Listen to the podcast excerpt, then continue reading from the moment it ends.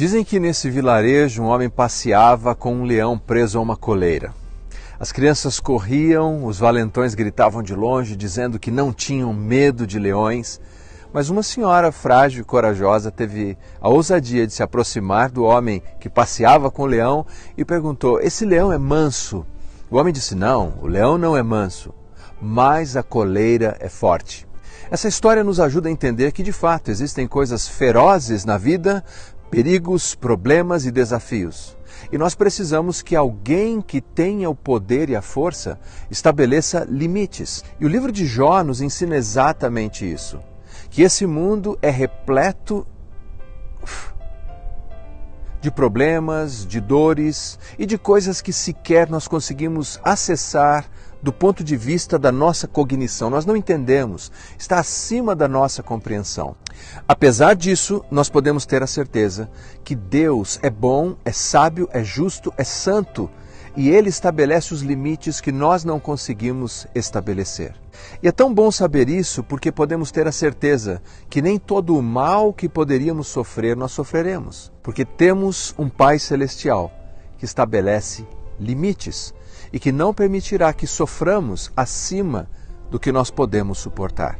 Por meio de poesias e narrativas, o livro de Jó nos explica assim: Ou quem encerrou o mar com portas, quando irrompeu da madre, quando eu lhe pus as nuvens por vestidura e a escuridão por fraldas, quando lhe tracei limites e lhe pus ferrolhos nas portas, e disse: Até aqui virás e não mais adiante, e aqui se quebrará o orgulho das tuas ondas.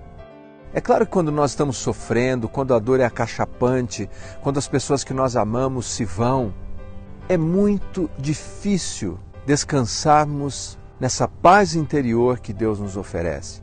E o escritor britânico C.S. Lewis, por ocasião do falecimento da sua esposa, ele escreveu em um de seus livros que a sua dor era tão grande que ele sentia como se no seu desespero tivesse corrido até Deus e Deus tivesse fechado a porta na sua cara. Mas a história de Lewis não termina aí. Ele prossegue na sua jornada e ele consegue voltar ao seu bom siso e consegue entender que Deus sempre esteve com ele e o ajudou em toda a sua jornada difícil e mais do que isso, Deus colocou limites nos seus sofrimentos.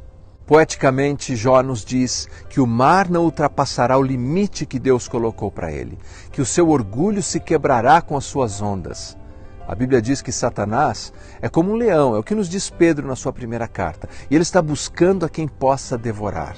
Mas lembre-se, nós temos um Deus poderoso, sábio, santo e justo que estabelecerá um limite. E se esse leão está faminto buscando presas, não se esqueça, Deus o tem em uma corrente, em uma coleira que é forte.